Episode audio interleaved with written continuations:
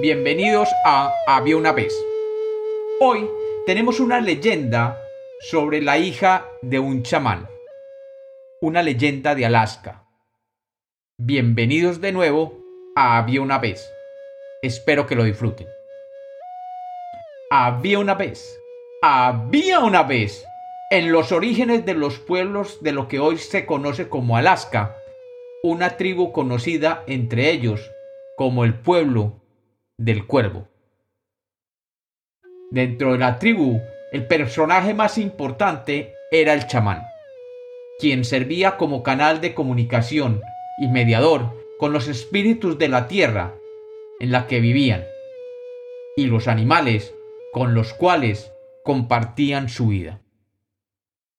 El chamán, un hombre sabio y viejo, había visto venir e ir muchos acontecimientos en su pueblo, pero nunca como los que actualmente estaba presenciando.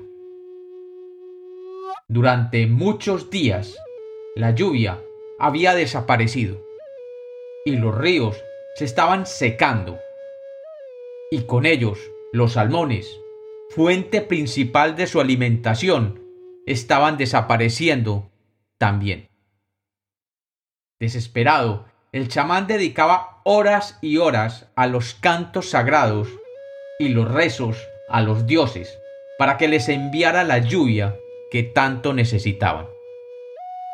Pero sus ruegos habían sido en vano, porque en el cielo no se veía ninguna nube de lluvia, y las pocas nubes que aparecían no se oscurecían y permanecían blancas como la nieve el chamán, vio a su hija caminando al borde del hilo del agua que anteriormente era un caudaloso río, donde nadaban libre los salmones.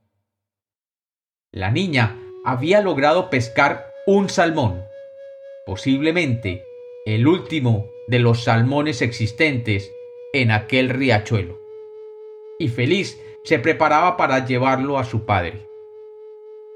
Sin embargo, desde lo alto de los árboles del bosque, un águila voló hasta posarse cerca de la niña, con sus ojos de águila bien centrados en la preciosa presa que la niña tenía entre sus manos.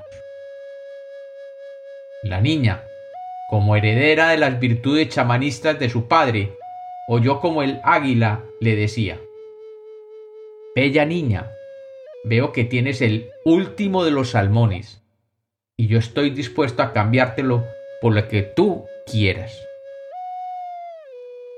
La niña se sentó con su salmón en sus manos y dirigiéndose al águila le dijo, Tú, águila, tienes el poder de volar a cualquier parte de estas tierras, y sabes dónde vive el pueblo de los sapos.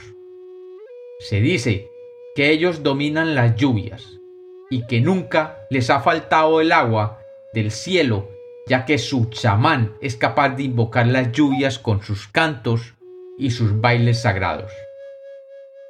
Te ofrezco el último de los salmones de mi pueblo, a cambio de que vueles y traigas contigo el chamán del pueblo de los sapos.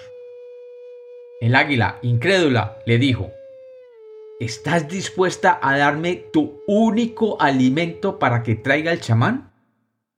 Sí, dijo la niña. El chamán de los sapos traerá la lluvia, y con ella el agua de los ríos fluirá de nuevo, y los salmones regresarán a nuestras tierras. Así que toma el salmón y cumple con tu parte del trato. El águila, oyendo esto, saltó sobre el salmón y tomándolo entre sus garras, voló a lo alto y desapareció. Pasaron dos largos días, y la niña vio como desde las nubes la figura del águila regresaba con algo entre sus garras. Era el chamán de los sapos. La niña le pidió al chamán que cantara y bailara para pedir la lluvia a cambio le permitiría regresar a su pueblo. El chamán de los sapos bailó y cantó como solo los sapos saben hacerlo. Y de pronto, las nubes blancas comenzaron a cambiar de color y se fueron ennegreciendo, y un viento frío comenzó a soplar del norte, trayendo gotas de lluvia que comenzaron a cubrir la cara de todos en el pueblo.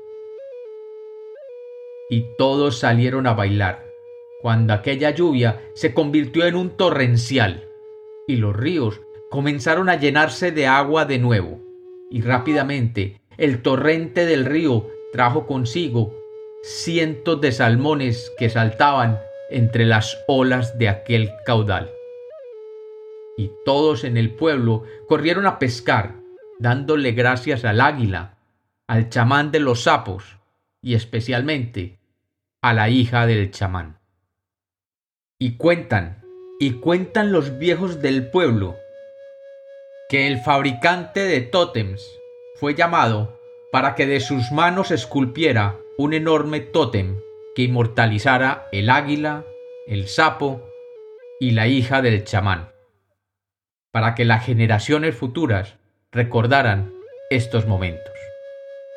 Y con el tiempo, la hija del chamán se convirtió en la jefe de la tribu, trayéndole prosperidad y felicidad a su gente.